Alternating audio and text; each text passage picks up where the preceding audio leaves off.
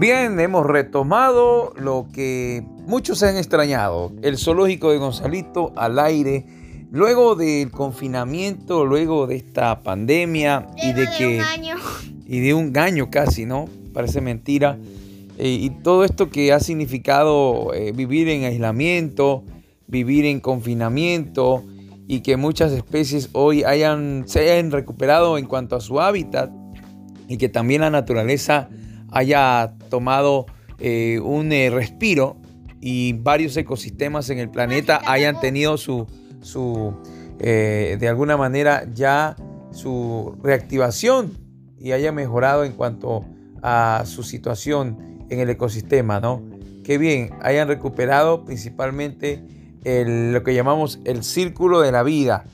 Gracias a nuestros oyentes fue en 2019 y hablamos del jaguar. Ahí seguía existiendo el rinoceronte, pero ahora ya no existe. Ahora lo... O sea, lo extinguieron. Lo extinguieron, así es. Entonces vamos a retomar. ¿Cuál va a ser el tema que nos va a permitir eh, estar nuevamente al aire, Gonzalito? ¿Cuál es el tema que has retomado? Repito, luego de que hemos estado ausentes por muchos factores, ¿no? Principalmente también por tu etapa de la escuela y porque has tenido que tener eh, también tu descanso eh, como tiene que ser. Así que Gonzalito, sigue, sigue y seguimos, seguimos grabando nomás, seguimos trabajando aquí eh, a través de la radio. Adelante, te escucho. Hoy vamos, hoy el, de, el tema, el tema de hoy son las lagunas, los ríos y no los mares, porque eso lo haremos más adelante. Pero los ríos y las lagunas, tanto lagos y eso, son muy importantes para la naturaleza, especialmente los ríos. Cada uno alberga mucha vida. Por eso nuestro tema de hoy es eso. Los ríos y las lagunas. Y, qué bueno que lo has eh, considerado, dada la situación también de contaminación que hay de muchos ríos, en muchos sectores donde ahora incluso por el confinamiento eh, hemos visto por imágenes que hay algunas ciudades que están contaminando ríos. Entonces es muy importante también nosotros ser parte de la solución y no ahondar con el problema. Pero antes, eh, envíale un mensaje para que la gente se cuide todavía por el confinamiento, Gonzalito. Tiene que mantener las distancias. ¿Qué aconsejas a la gente?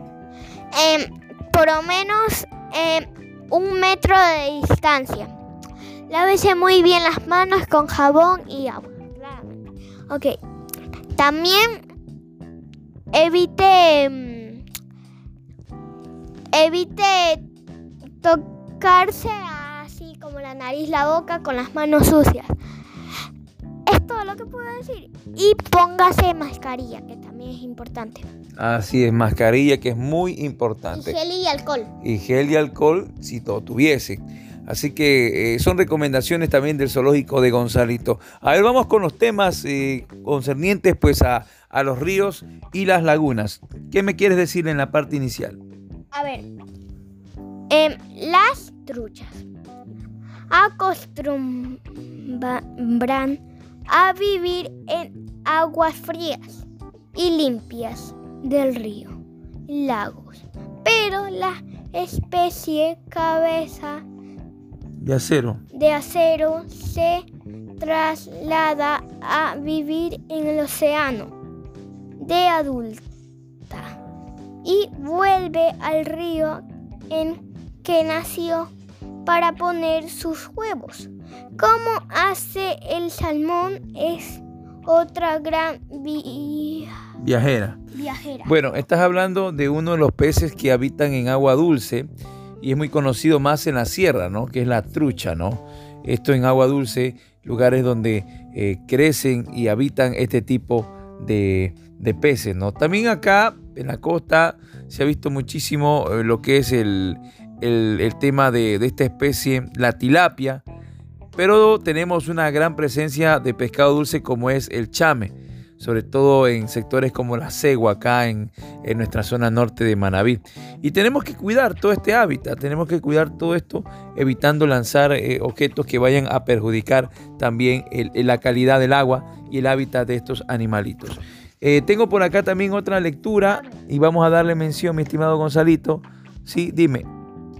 El salmón hace en agua dulce, después nada hacia el océano y vuelve al río en el que nació para poner sus huevos.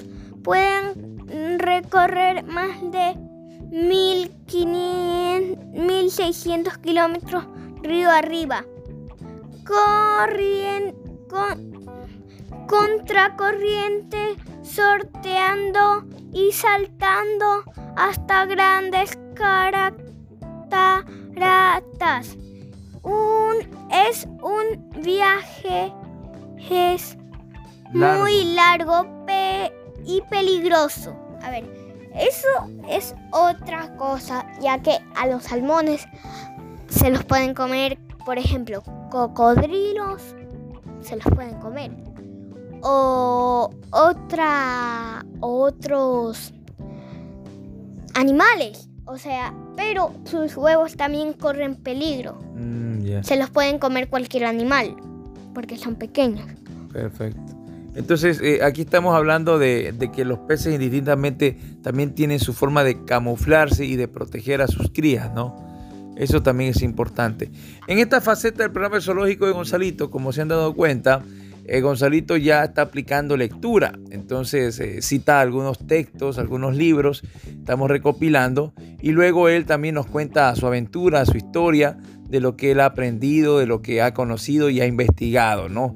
Eh, tiene varios de sus materiales videográficos y de ahí los recopila y de ahí nos cuenta su historia. Pero como él está en proceso de aprendizaje, está en la escuela, está aprendiendo ya lo que es la lectura y es uno de los hábitos que más les gusta y me gusta compartir con él. Así que vamos a, seguir en esta aventura en el zoológico de Gonzalito y me va a nombrar algunos de los animales acuáticos, ¿no? Para, para, para citarlos, como cuáles. Uno de los mayores depredadores porque el, hablamos de Lucio, aunque no, no creo que viva aquí por Ecuador, pero es un gran depredador ya que se ha visto de, em, de 20 kilos y de casi 2 metros. O sea, Perfecto.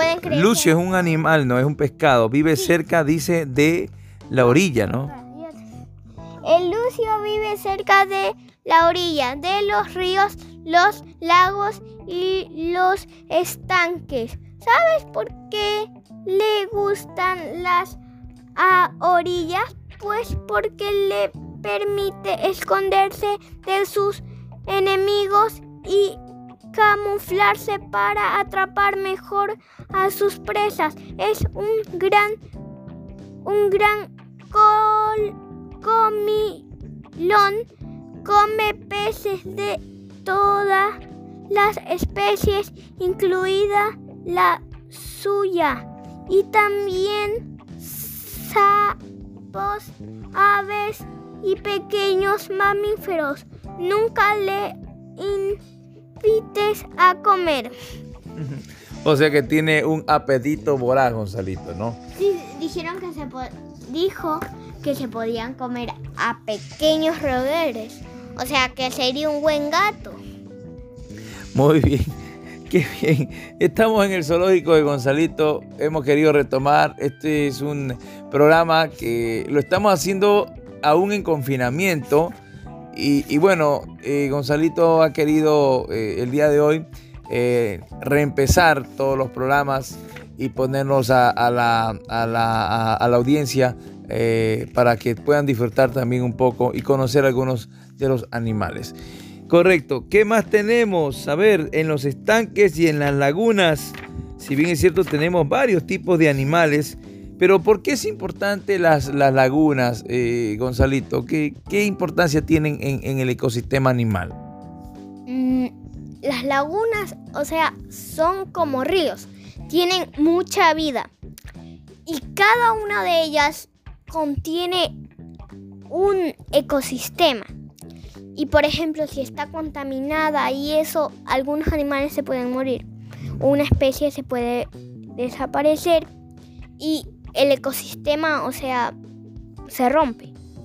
La especie que era, o sea, como la primera o la dominante, pues cualquiera de esas dos, o sea, si se extingue, pues, o sea, por ejemplo, el rinoceronte era el tercero más grande, pero como se extinguió, ahora es el búfalo, que antes era el cuarto más grande. Perfecto. Eso es en la cadena de las especies. Eh, una pregunta te voy a hacer. Yo he escuchado siempre las famosas pirañas. ¿Las pirañas son de agua dulce o agua salada? Y si existen en nuestro país. Em, son, o sea, se ha encontrado pirañas de agua salada, pero no, o sea, tienen que ser agua salada así como que no haya, o sea, tiene que ser como en la boca, así. Mm, ya, agua dulce y salada, en combinación. Mm, sí. Ya. Ya. Y algo también que hay que resaltar es que las pirañas viven en el Amazonas, especialmente las pirañas rojas. Eh, ah, ¿El restaurante? ¿De cuál? Ah, ya. Bueno. El, ¿cómo se llamaba? El, el restaurante. El que era por la Inmaculada. Ah, ya, perfecto. Hay, un estanque. no sé si lo han visto, pero hay un estanque con pirañas rojas, que ah, son las más peligrosas. Aunque no es la más grande. La más grande es la piraña la, ¿cómo se llama? La piraña negra. O sea, sí se puede tener en cautiverio. O sea, tú has visto pirañas en cautiverio, en agua dulce. Sí. O sea, las pirañas negras son del tamaño de una sandía, ¿ok? Mm, son más grandes. Sí, y, las y las de y las rojas son de este tamaño. Son del tamaño de esto. O sea, es del tamaño he hecho esto de lo que del dedo esto. Mm, ya, perfecto. De ese tamaño son. De un botón más o menos. Sí, y se pueden comer crías de... En, en segundos ya la pueden comer, o sea, sus dientes tienen un apetito voraz. O sea, y eso no lo estoy mencionando en el libro, eso no lo estoy viendo en el libro. Esto yo lo estoy diciendo como, ha visto tus programas. Sí, como, como dato curioso. Perfecto. Este es el zoológico de Gonzalito. Hoy, eh, si bien es cierto, nos hemos preparado con material, hemos improvisado también un poco y estamos ya planificando una serie y hemos querido romper el, hielo y pues ya romper el confinamiento y relajarnos también un poco por esta situación que a muchos aún mantienen con nervios del coronavirus y los contagios como van creciendo lamentablemente la población pues tiene que hacer más conciencia y tiene que cuidarse sobre esta mortal enfermedad, mortal virus. Eh, finalmente, Gonzalito, como primer programa, como eh, retomar los programas, eh, volver a hacerlo, pues ha sido todo un honor. ¿Qué me vas a decir al final? Y saluda a la gente que nos está escuchando. Hay algo que mucha gente no, o sea, no será, o sea, no, no se, se quedará casi como que pero es que hay una especie de pez que vive en la tierra. Se llama el santarín de fango. Sí, sí puede vivir en el agua, pero no es un nadador nato. Y esto, esto, el nombre yo lo sabía, pero lo estoy viendo en el libro. El saltador de fango. ¿Ves este pez? Parecido a un renacuajo es un saltarín de fango. Pueden vivir varios, varias horas fuera del agua. O sea, pueden vivir varias horas fuera del agua. Viven en el fango, o sea, el lodo. Saltarín, tal vez tendrá una similitud con el chame en, nuestra, zona, ¿no? Porque el chame también sabe meterse en el fango, en el, Pero lodo. Hay una cosa que los diferencia, que viven en diferentes países. Él vive en la India, en todo el continente asiático. Perfecto. Muy bien, Gonzalito, con esto vamos a finalizar nuestro programa de hoy. Hemos hablado algo de algunos peces, animales y sobre todo del contexto de las lagunas y los ríos y hay que cuidarlos mucho. Y hay muchos en nuestra zona. ¿Usted ha ido a un río? ¿Se acuerda de algún río usted? A ver, ¿qué río se ha ido? El de Santa Teresa.